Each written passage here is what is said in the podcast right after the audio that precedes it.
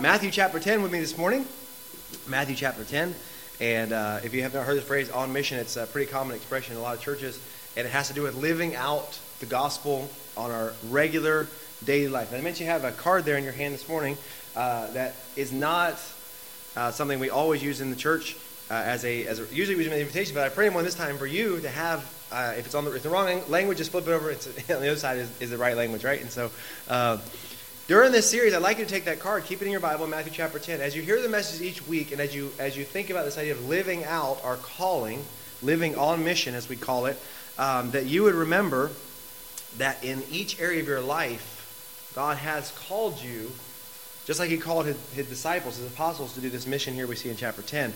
And there are many similarities to what they did and what we're doing. We don't have the exact same mission they do, but we have a similar calling in our life. And so as we go through the next couple of weeks from now until Christmas uh, in Matthew 10, take that card and write on there your own thoughts, your own ideas of how in your life, where you are, with your neighbors, with your family, at your work, you can live what we're going to see in the next couple weeks here in these passages. So I'm not giving you specific directions, write names if you want, or other things like that, or ideas, or ministry ideas, anything else you may have. But whatever it might be that comes to mind as you're hearing the preaching, ask God to show you some things that help you live according to the mission He's called us to do.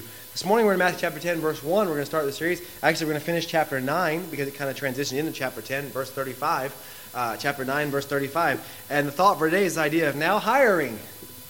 Now hiring. That's an interesting title, right? I was thinking this whole series here has an idea of uh, something as if you're going starting a new job. A lot of these things, uh, because the disciples were starting a new job with Jesus, they've been walking with him, but now he's going to send them out to do what he's been doing, and it was all going to be new and exciting for them, just like it is sometimes when we start a new job. And uh, so we're going to be looking at that a little bit this week. We've seen the signs all over the place. Now hiring, come in and see what's going on, offering a job, offering employment as you're looking for one. And not, it doesn't always tell you all the details. It just says we're hiring. Come inside and find out more. It doesn't tell you how much it pays. Doesn't tell you what the job is going to be, exactly what you'll be doing on a daily basis. You got to be interested in the first place. Go in and find out. And, uh, and so we see that when Jesus is talking to his disciples, he's calling them out of all that we have the multitudes, we have the group of disciples, and then we have the 12, the apostles in this chapter. And he's going from the crowds to his disciples to this very small group that he's going to single out.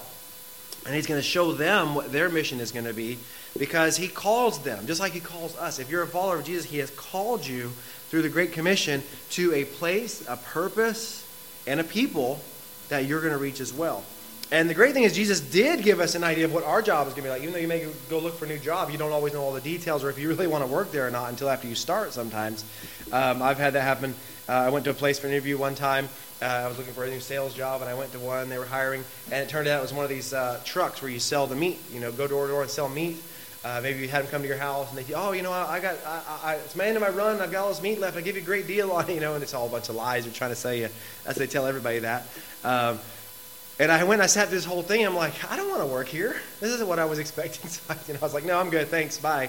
And then I went to my real interview, which actually was a job I did get hired at, doing the same thing I was doing uh, in, in the same business I was already working in.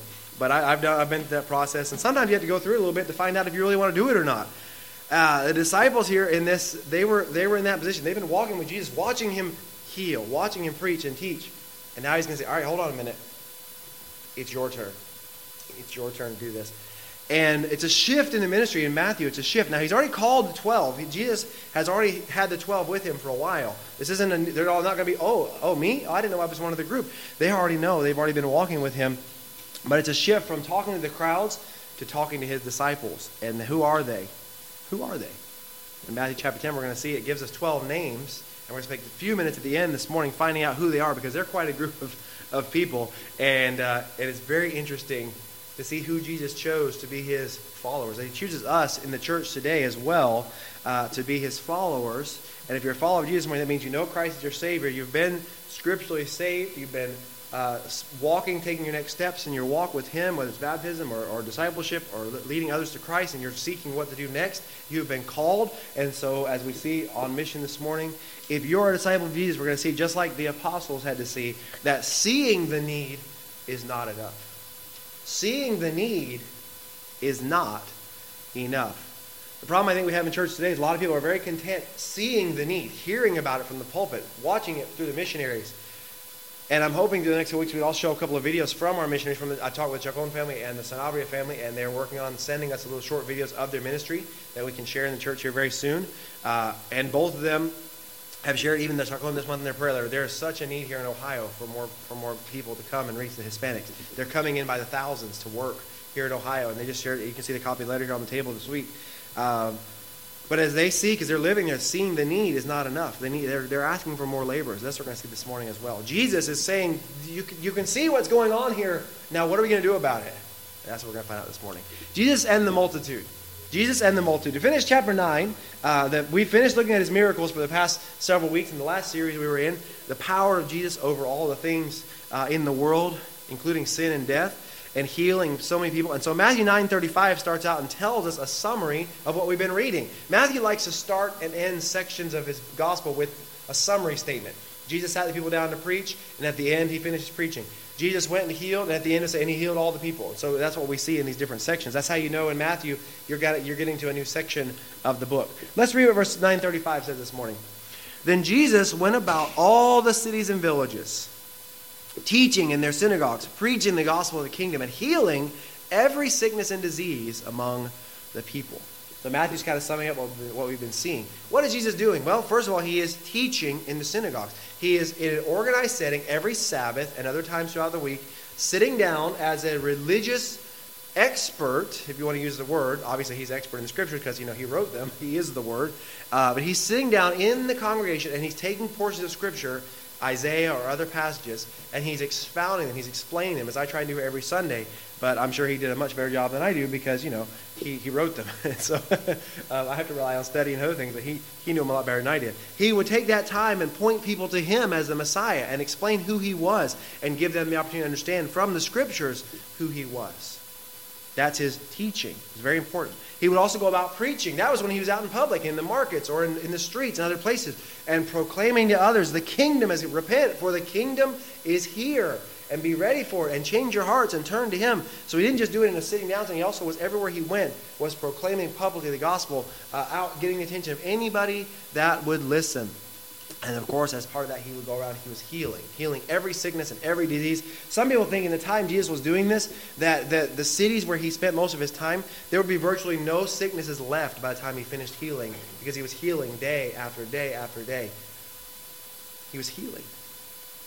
Proving his power and authority by healing, by laying his hands on people and, and changing their lives completely but he didn't just heal for the sake of healing, he healed for the sake of proving what he was preaching and teaching. That was his message, and he didn't want to be accepted just as a healer, but he wanted to heal to show, hey, I do have the authority to say what I'm saying and teach what I'm teaching. Truth about his ministry, it was over three years of this, never ending. He walked hundreds and hundreds, if not thousands of miles in his ministry, back and forth. So he went to all of the cities, and every city was a few miles apart, one day's walk, pretty much between cities and villages in between that.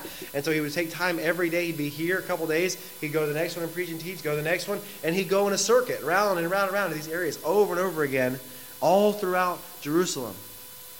Preaching, teaching, healing, he walked hundreds and thousands of miles, preached and taught for hours and hours on end in each city. Where we had in the Sermon on the Mount, was just an example of his preaching. He would sit people down and he would teach and preach a sermon like that for a couple hours. And then he'd go in another city a few days later and he'd probably do the same sermon again because it's a new audience, new group of people. Um, we still use that trick today as, as preachers when we travel different churches. We pick the sermons we really like and we and we think are halfway decent, and we use them in different churches. And they're like, "Oh, he's such a great preacher." Yeah, I preached it 500 times, so of course it sounds good. I've had a lot of practice with this one sermon. Uh, but Jesus was that's what he did. He traveled around. He was a circuit preacher, city, village, city, village. It was exhausting to him. It was physically exhausting. He was human, and so he was physically drained to walk and to preach and teach and exert all of his physical energy. It was mentally exhausting because he's dealing with people and he's dealing with their conditions. He's dealing with their uh, also uh, emotions and dealing with their, their pain and suffering and feeling that with them. And it was spiritually exhausting. Well, how, how, that, how can Jesus be spiritually exhausted? Well, we know he could not sin, but the Bible says he was tempted in all ways as we are, yet without sin. And so Jesus himself had to take time to recharge, time with the Father, to, to take time alone and recharge and, and follow the leadership of uh, and submit leadership of the Father as he was on earth. And so he, in every way like we are, went through those things. And he's example to us of that, yet without sin. And it never ended. Everywhere he went, there were more people. There were more that needed healing, more that wanted to hear, more that wanted to reject his teaching. Everywhere he went, it just continued like that. His whole earthly ministry was exhausting. Absolutely exhausting. One of the reasons for that was because of the multitudes of people that he wanted to reach and teach and call to him. So it says in verse number 36 when he saw the multitudes, the multitudes. We're not talking a few people, we're not talking hundreds, we're talking thousands. Thousands. And as he would go and heal, and people who he told, don't go tell everybody, would go out and tell everybody, there would be hundreds and thousands more trying to come to him. And throngs of people, literally a crowd of people. Picture a stadium full of people trying to get to Jesus. That's what it would be like. These little villages were hundreds of thousands of people at times, and they were uh, towns bigger than ours. And the people would all find out where Jesus was staying, and they'd start lining up and trying to get to him. He's walking in the streets, they're all crowded around him, just trying to touch him, trying to seek healing, trying to hear from him, or maybe just curious about what he's doing. Multitudes of people. Everywhere he went, they'd say, Jesus went that way, and they'd run that way. If he got on the boat and went across the sea, they'd get in their own boats and follow him over there. And if he went to another city, they'd say, He's going that way. And the people would follow him out in the deserts multitudes of people. And at this moment, as we're seeing this transition, he says he sees the multitude. Remember, when Jesus sees things, he's not just looking with his eyes, he's looking spiritually, seeing people. He knows more than just what he sees with his eyes. Like we, we would say, oh, that's a lot of people. But he sees something deeper. He says he was moved with compassion for them. Moved with compassion. That compassion is a deep seated emotional response to the multitudes. Jesus feels, and some people are really good at this. My wife is one, and somebody else is, is uh, dealing with emotional things. She can she can feel that, and it affects her. I'm not that good at that myself. That's not my thing. Um, I'm kind of like, yeah, whatever. That's not me a lot of times. Um, but she has that reaction. She understands that. And Jesus is looking at these people and he's feeling something for them. His heart is broken for them. Uh, they, they believe this was uh, from, from the inside. The Bible uses the word in the, in the older scripture, would use the word their bowels were moved because they felt like the, the heart was a seat of the thinking, but your stomach was a seat of your emotions. You know, you get butterflies in your stomach. We still talk about those kind of things. That was they felt that was where your emotions came from. And this is saying it was moved inside, like his heart was breaking for them. It was a deep emotional reaction to them because they were weary and scattered, like sheep having no shepherd weary. They're exhausted. He was exhausted, but they are exhausted. Why? They're exhausted because they cannot find peace anywhere. They're living in a system like scattered sheep where they're being oppressed and abused and taken advantage of constantly, whether it was by Rome, who was oppressing their whole culture at the time as a, as a tyrant government over them with their taxes and their rules and things they had to do, or whether it was the religious system that was over them that was taking advantage of them and setting a whole bunch of rules that they could never follow, and then a bunch of uh, uh, rules about their worship. They just they were just based on traditions and not based on the scriptures, and they couldn't find peace in that. It was such a heavy weight on them. Whatever it was, they were weary. They were scattered because they couldn't find leadership as sheep having no shepherd. They would seek leaders whether it be a, a, a, religious zealot at the time, and some people would follow them, or whether it be John the Baptist, or whether it be another group of people we'll find out about later on this morning. They would find groups and they would try and seek leaders, and these leaders would lead them a lot of times to a certain point, but then they'd find out this leader didn't really offer what they were looking for, whether it was a, a new religious idea or whether it was a fanatical group that wanted to destroy the Romans or whatever it might have been. They couldn't find it. Couldn't find what they were looking for. They're scattered. This is an Old Testament. We see this a lot in the in the uh, prophecy of the Old Testament, we see this thought of the, the sheep being scattered because the priests and the leaders were not leading them. They wanted something more, they couldn't find it. And Jesus sees the multitude, they're coming to me. I, I have what they need. He'll say later on, Come to me, all that are weak and heavy laden, all of your burden, and I will give you rest. Because he knew what they were going through, and it, it broke his heart to see the multitudes of people it living in that spiritual condition, that mental and physical condition they were going through. There's an old hymn that, that called Does Jesus Care? I won't sing it this morning. You can look at the words later. But it has this question about Does Jesus care when I'm suffering? Does Jesus care when I lose a loved one? Does Jesus care when the, when the storms of life are, are more than I can handle? And the chorus of the hymn says, Yes, He cares. I know He cares. I think it says His heart is full of my grief. He understands. He understands what we're going through. He was touched in every way. He understands our emotions. He understands our pain. He understands our troubles that we go through. He understands our physical and mental exhaustion that we go through. All of that. He knows and He cares. He cares. That's Jesus' compassion. The work of the kingdom is hard work. It was hard work for Jesus. It is hard work for us. It's even harder work when you understand the hearts of the people that we're trying to reach. When you understand their confusion, you understand their hurt, you understand their suffering, you understand that they're scattered and seeking something more in life and they need something. And when you begin to do that, you find out that the need seems like it never ends. There's always something else to do, and you can't be everywhere at once. You can't help everybody. Jesus felt the same way. Seeing a multitude, and he says, Can't. I can't do everything. I can't be everywhere. Physically speaking, he had limitations because he chose to limit himself to a human physical body. God incarnated in a human body. He could only be in one place at a time. And so he couldn't go to every city all the time. He couldn't reach all the people. There were people that would die while he was here. The people who would die of sickness there while he was over here. There would be people that were not cured. There were people that wouldn't hear the message in time. And he knew that. He was following the will of the Father in each place, but he knew he couldn't do it alone. But here's the greatest part about it he never intended to do it alone. He knew from the beginning that wasn't the goal, that wasn't how it was going to work. He'd already gathered to him disciples, followers. Not just the apostles, not just the 12, they were the closest group, but a large group, hundreds, maybe even thousands of disciples. And he had a plan for them as well because he knew his limitations as a man, that he could only do so much, but he didn't want to do it by himself. He didn't have to do it by himself. And so then we see Jesus had a mandate, he had a command that he's going to give to his disciples. He didn't just send them all. All right, wait a minute. You've heard enough. Now go. Just go. All of you, figure out where you're going to go and just go figure it out. Form, a, form some groups, find some friends, and go uh, over there. You guys go over there, whatever. That sounds good, however you want to do it. No, he didn't do that. Verse 37, he's very specific. Then he turned from the multitude we see in verse uh, 36, verse 37, he turns to his disciples. These are not the 12, this is all of his disciples and he gives a command to them. He says, The harvest truly is plentiful, but the laborers are few. Now, as they would hear this uh, verse, the people here could see the multitudes coming towards Jesus and, and always following him. His disciples, who were probably closer to him, always following with him in each city, had already realized they could do math. They could realize there's one Jesus and there's millions of people, and he can't be everywhere at once. And this image of the harvest was one they would all understand because they knew when the harvest season came, it was twice a year, and they only had a short amount of time to go out and get the grain or get the grapes or whatever it might be and harvest them, or they would lose it. They understood this imagery of what he's talking about.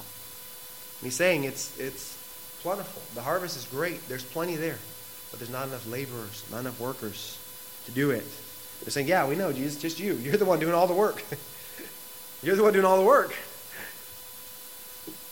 But he says, it's here. The harvest is here. It's time. He tells his disciples in John chapter 4, he says, Don't say the harvest is coming in a few months. Look, it's now. The harvest is white now. It's ready now to be harvested. And he was talking about all the people who were coming uh, after the, the woman at the well went and told them of Jesus. He says, Now it's here. And he's telling them again now. He's saying, The harvest is plentiful, but the laborers are few. Do you see the need the way Jesus did? Do you look around you and see there is a great harvest. There's a great opportunity right now for us to reach people with the gospel, especially here as we have freedom to do so.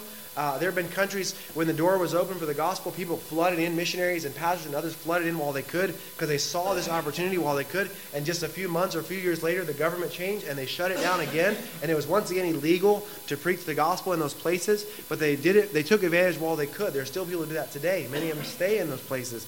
Do you see the need around us? Do you realize that we have freedom absolute freedom right now to share. But we also have a limited amount of time to do so.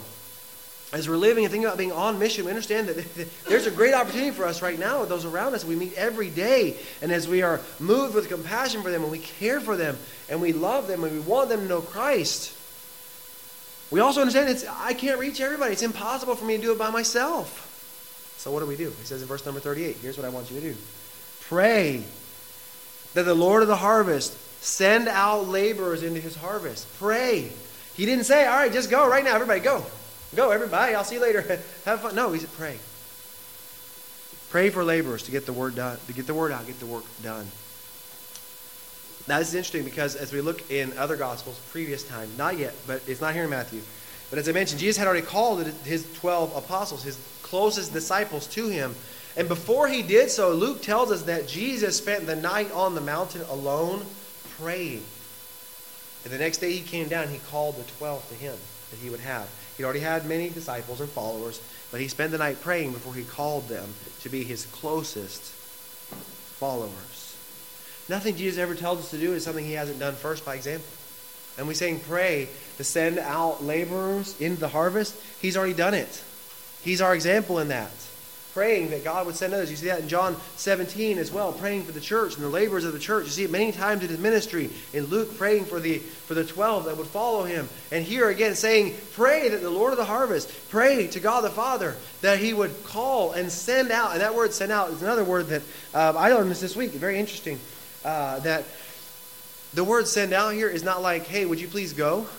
The word send out literally means the same as we see the word to cast or thrust out to push in, to force in to the field to work. In other words, if they're ready or not, it doesn't matter. God is calling people to go, and uh, God is not forcing people to go out. But what He does, He makes it very apparent in your lives that you're doing what you should be doing or you're not doing what you should be doing if you're a follower of Jesus. And you'll know that, and you'll feel that. And if He's calling you to do something or go somewhere or talk to somebody, you'll feel that. You'll know that. It's not uh, some strange, uh, you know, force or something else that's just you just you have this leading by the Spirit.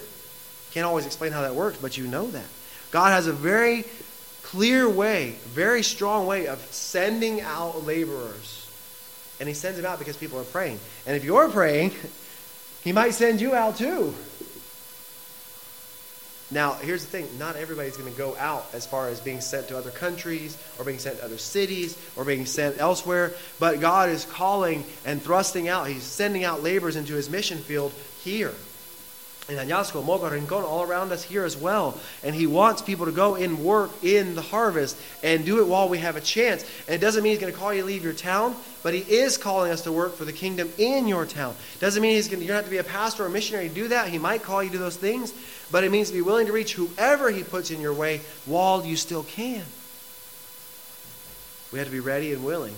And as we're praying, that God would send more laborers. As we read our prayers for our missionaries in Colombia, and we see they're starting new churches all around the city of Medellin, Colombia, and they're starting their second church in a city called Bello, and they're looking at places. He texted me the other night. He's like, yeah, I've been out uh, in other places with, with no signal. There's a lot of mountainous areas around them and things like that where they're going and trying to reach out, but they're training men to go and reach people in those areas because they can't reach all by themselves and they're working on their second church where they'll start uh, a little, just a little distance away from where they are. That second church will be run by another pastor who will also be reaching people and sending people out to other places. They can't reach them all by themselves, so they're training people to do that, and they're praying for others to go and work with them. Same thing in in, uh, in Ohio. The Chacon family is talking about their work here. All the Hispanics, all the Spanish-speaking people that are in that area in the United States who have come there, illegally or not, and it's not a political thing. We should definitely put that aside when we're talking about the harvest and we're talking about the kingdom, because it doesn't matter.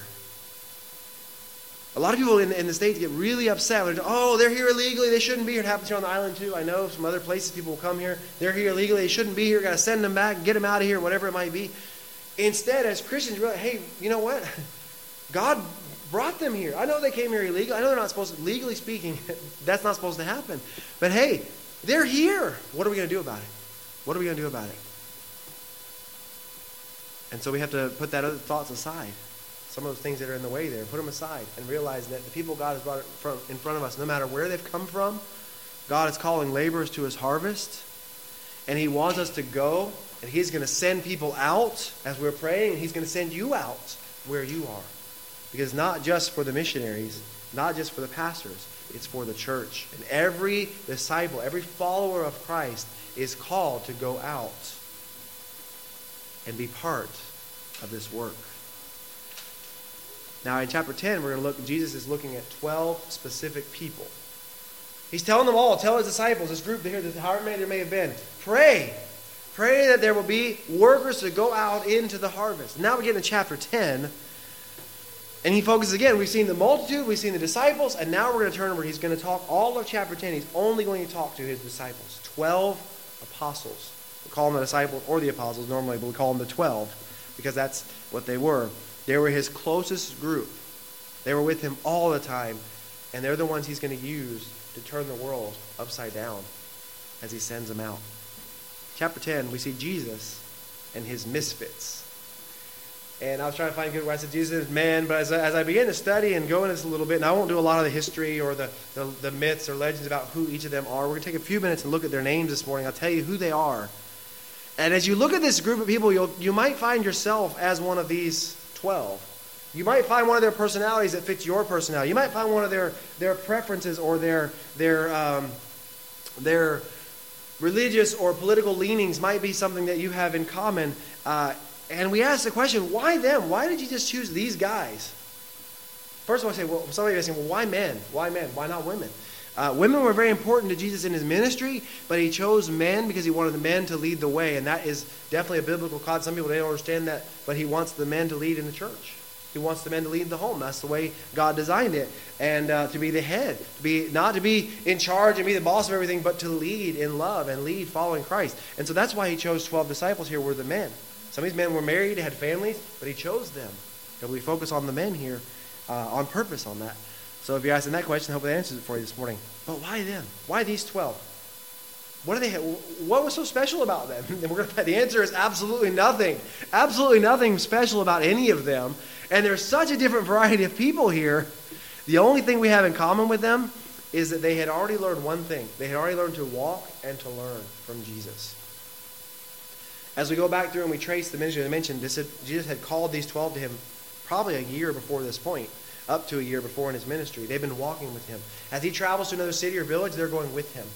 They have given up their homes. They've given up their, their livelihood, their business, whatever it might be. They've given that up, and they're following Jesus now. And as they'll go back to his, their own city, he'll stay in their homes. As they go to other city, they'll stay with somebody else. They're learning what it's like to be a follower of Jesus. They're watching him. They're hearing his message. They're learning they're learning really slowly, but they're learning. And over time, they're understanding who He is. He's the Messiah. He's our Lord and Savior. He's God. They didn't understand He's going to die for them. They still had a lot of misconceptions, but they're learning. They're learning from Him. They're seeing His power. And they're following Him because they know who He is. And they have faith in Him now. But He's calling them now as His 12 because they were already willing to be faithful in just following Him and walking with Him and learning from Him first.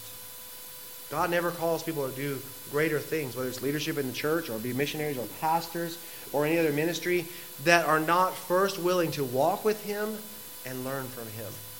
Not willing to submit themselves to the Word, to leadership in the church, to discipleship, and grow. And then God says, I can use that person. A lot of people in church are content just seeing the need and sitting in the church. They don't ever take that step. There's no more room for anything in their head or their hearts. They're, they're good. They know everything. And God cannot use them. They won't reach anybody. They won't do anything great for God because they're not willing to first walk and learn. His disciples were willing to walk and learn. And so we see here in verse number 10, chapter 10, verse 1. When he had called the 12 disciples to him, 12 disciples, 12 apostles, they get switched back and forth, same guys. He called them to him. So we don't know if he's, he's calling him into a home or somewhere separate, if he's still here in the crowd in front of everybody else. We don't know how this, how this looked. But we know there's a multitude of people waiting on Jesus. There's the disciples that have been praying for a period of time, and now he calls them and says, Okay, come here, guys. I got something for you. You're hired.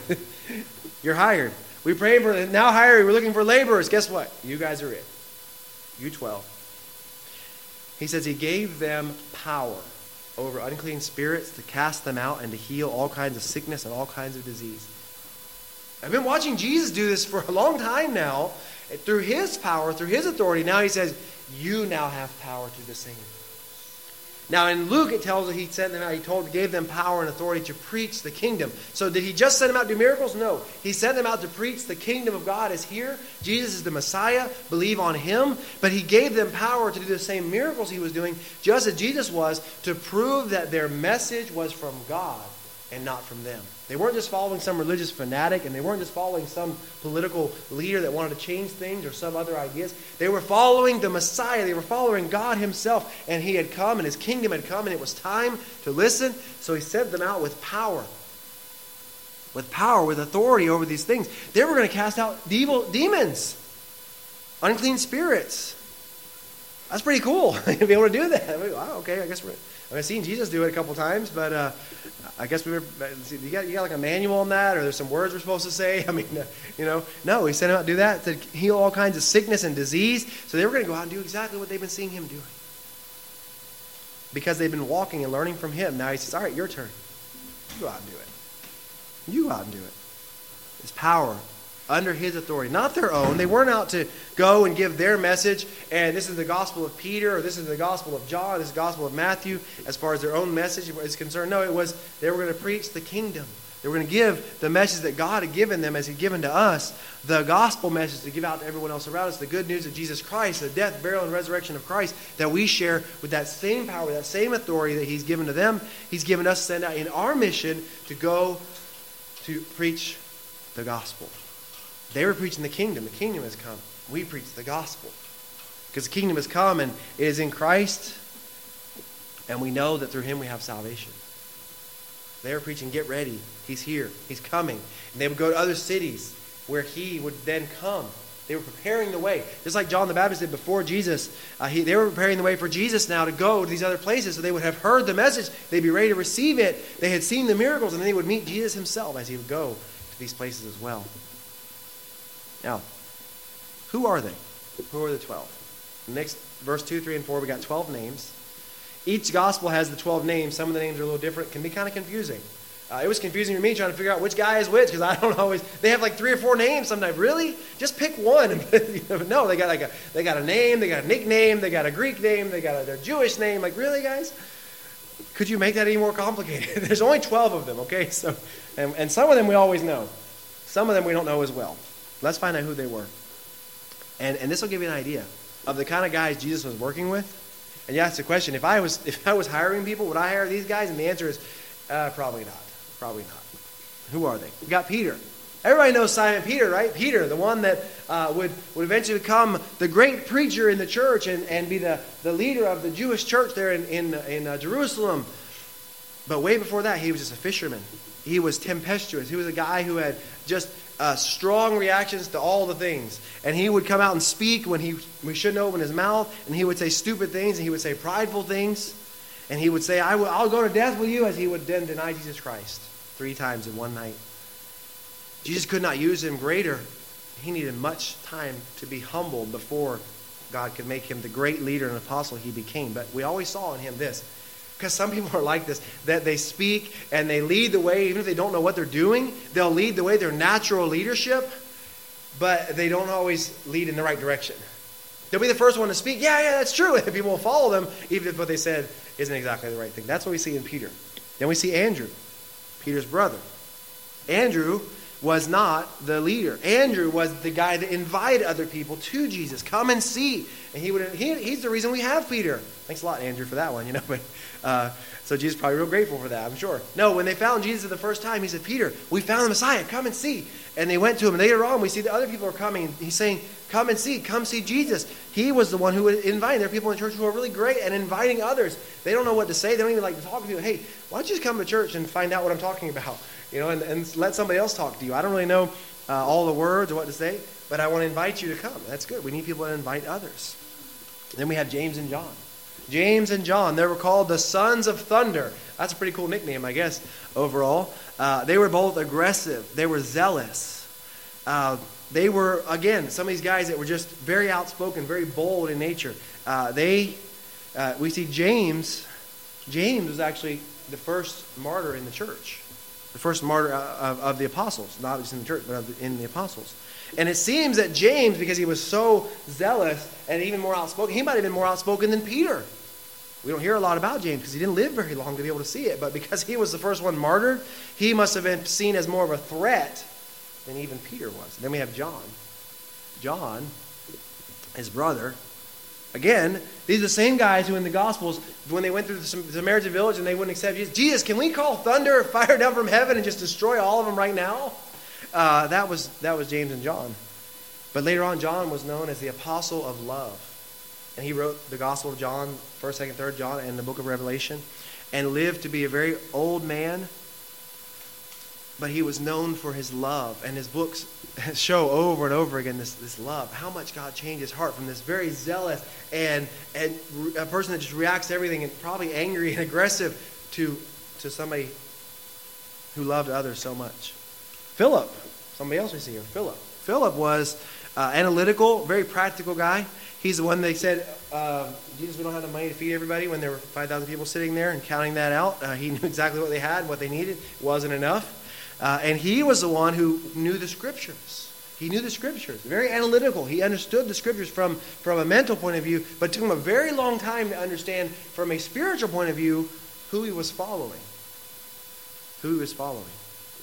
They had, he had the, the word in his head, but not in his heart for a very long time.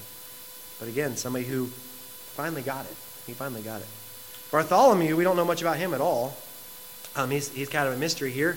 The only thing we know is at the beginning, when he was called, is he was racist towards the people from Nazareth. He says, anything good come out of Nazareth? There's nobody good from over there. He had all these preconceptions about the Messiah, where he would come from, and how these people were worthless. And then he was quickly convinced that all of his misconceptions about Jesus, where he came from, who he was, were wrong. People come to church with that a lot too. They have these misconceptions about who Jesus is or who is and is not part of the church. Uh, a lot of in, internal and inbred racism for many years of being hurt, be, being in a certain group or a certain family. It's, it's, it's natural because the pride inside of us tells us we're better than other people in some way, and God has to remove all of that to be able to use us, like He did with Bartholomew. Then we see Thomas. Thomas Question, you know, what is, what is Thomas's nickname? What's he known for? Anybody tell me what it is? Doubting Thomas. Very good. Yeah, that's exactly right. Doubting Thomas. Everybody, poor nickname. You know, you get stuck with something in the Bible, you're stuck with it whether, you, whether it's true for the rest of your life or not. You know, it's like Rahab the harlot in the Old Testament. I don't think she was that after she trusted in the Lord, but that's what she gets called for the rest of, you know, forever, right? And so Thomas, he's known as Doubting Thomas because he said, I won't believe Jesus till I put my hands in his wounds for myself. I don't believe he's resurrected. Thomas was just a, a, a realist. He looked at what was going on. And what they told him about Jesus being resurrected was it's impossible. Why would you believe that? You can't prove that. He had to have things proven to him. He also was a guy who said, Hey, well, Jesus is going to Jerusalem. Well, let's go with him. If he's going to die, we're going to die with him. It was just a reality, a realist. If, if he's going to be crucified and we go with him, they're going to kill us too. So it wasn't uh, so much about his doubt. He just looked at what was there and said, This is what it is. If I can see it, I can believe it. This is what's going to happen. It wasn't a lot of room for anything else in his mind. That's just the kind of guy he was. But he's also the guy who, after he did see Jesus resurrected and did see him face to face, although he had to see him to believe it, he confessed, My Lord and my God. It's one of the strongest confessions in the Gospels as to who Jesus is. And so he went from having to see it to believe it to confessing from his heart where he was. He was said to have been a missionary to India, where he was martyred at the end of his life. Now we got Matthew. Matthew even. Matthew doesn't have a nickname, but he's Matthew the tax collector. So he gives himself a nickname, I guess. Always Matthew the tax collector. Even in the way he writes that is humbling. To, he mentions his own, not just so you know who he is, but his, where he came from. Matthew, we know, was an outcast from society. We saw him in chapter, chapter 9 as God called him from to give up everything. But he took all of his resources, everything he had, and used it to bring others to Jesus. That's Matthew, tax collector. James, the son of Alphaeus, also known as James the Less, because he wasn't the noisy James that we see uh, Peter, James, and John, right? So he wasn't the same. It wasn't um, the same guy. He's called James the Less. We don't know anything about him. He never says anything in the scriptures, and he and we don't have history about him either. But it doesn't mean he wasn't called of God. It doesn't mean he wasn't an apostle. It doesn't mean he didn't fulfill his office. He did, but he did so humbly and quietly. And the truth is today that around the world you'll find there are millions of servants of Christ and nobody knows their name and nobody knows where they are and what they're doing. God knows. I believe he went, the only thing we know, he went to Iran where he was crucified for preaching the gospel. That's all we know about him. But we know he's one of the twelve, right? Then we see here uh, Lebbeus or Thaddeus. His nickname was Judas, not Iscariot, because he got the same name as the other guy. Judas, not Iscariot, was known as a man with compassion for others, a heart for others, known for the uh, later in the ministry for, for healing many, many people. And so that was he. He had this heart for others, compassion for others that he learned from Jesus Christ. And then we see two more. We see Simon, the Canaanite, not Canaanites in the Old Testament. The Canaanites were a group of religious and political zealots uh, Simon the Zealot. He'd be compared to what we have today. We have the, the extreme right wing or extreme left wing or, or independent groups that want to just blow up the, the government and, and have anarchy or do other things like that. He was that guy. And his goal was we're going to destroy Rome and we're going to, we're going to destroy their oppression over us. And if we have to kill some of our own people to do it, we'll do it. Many people think Barabbas was one of this group. The Zealot. He was a radical religious and political. And Jesus turned his heart for patriotism and for this radical mentality into a heart for the kingdom as he would serve. And the last one we see is Judas. Judas Iscariot, who also betrayed him. They give away the end of the story in the 12 right here. Judas. Walk with Jesus just like the others. Was called of Jesus to follow. Was given power to go out. And he was given ability to go and heal and preach the kingdom and teach and do all the things all the other apostles did. But in the end, he would turn his back on Jesus. He would betray him for 30 pieces of silver because he got angry because his Messiah that he was expecting wasn't the Messiah he was expecting. And it angered him. Followed him for a time, but then turned away. We see that a lot. People will follow Jesus for a time, and he says in his word constantly, they'll be offended of me or for my word, and they'll turn away. And Judas was just an example of that. But God allowed him to stay until the very end, loved him to the end, allowed him a chance to believe knowing that he would turn his back on him and, and be the ultimate, the cause of his crucifixion. There's a 12. There's 12 of them. A group, very different. So, question this morning for you, and you're thinking about in your mind, I hear all these, these ideas. Which one are you? Which one's your personality? Which one is your heart? Which one is your is your leaning in your in your own life and your background and how you were raised or where you come from? Which one is you? uh, attitude, racism, zeal, difference in politics. Can you imagine uh, they have Matthew, the tax collector, in a room with, with Simon the zealot? I, I don't think those two got along really well. Um, all this, Jesus used them. He chose them. Church is not different today. God chooses us. And when you see the church together, and when you get to meet all the different families in the church, and you talk to them, and you hear their stories, and we love when people come and start sharing with us where they come from, so many different backgrounds, so many different stories, so many different cultures, so many different parts of the country, and, and so many different stories that God is bringing together. He brings together some of what the world would say are the worst and some of the best. Religious comparisons, we know sin is sin, but He brings them together to use them, uh, be called by Him, because they've all been saved and cleansed and sent into the mission to live for Him. And the church is the same as it was in the days He called the apostles. Why did God choose them? Not because of their ability. Somebody said because of their availability. They were there. They were serving. They were following. And so he used them to do things that are greater. Do the same with us. It takes your willingness. It takes everything that you are, good or bad. takes that takes your willingness to do more, and he calls you to go and live on mission. Maybe today you realize you're a follower of Jesus. It's more than just looking at the need. You need to be a part of the work in the kingdom. You need to pray for more laborers, and you, as you're praying, you need to ask God, okay, I'm praying for more laborers, but I want to be one too. Where do I where do I fit in? What is my part? What is my calling? What is my mission? And ask God to reveal it to you. And as we talk about this morning, realize that, that this whole series here is it doesn't really make a lot of sense to somebody who's not following Jesus. It doesn't make a lot of sense to somebody who is not already a Christian, a follower, a believer. Their first step is to know Christ, to trust that He does have plan, purpose, He has a people, and He wants to use us for something so much greater than this world. And if we confess our sins and humbly come to Him for salvation, and admit who we are, and admit that we believe in Christ as our Savior, He can cleanse us, He can take us, and He can bring us in to be a part of something way greater than what we're living for now. God sees where we are. He sees who we are, what we are, but he also sees what we can become if you'll let him. He's looking for laborers. We're called to work, all of us. The question is, are we going to work? Let's pray. Lord, we thank you for this time we've had in your word this morning.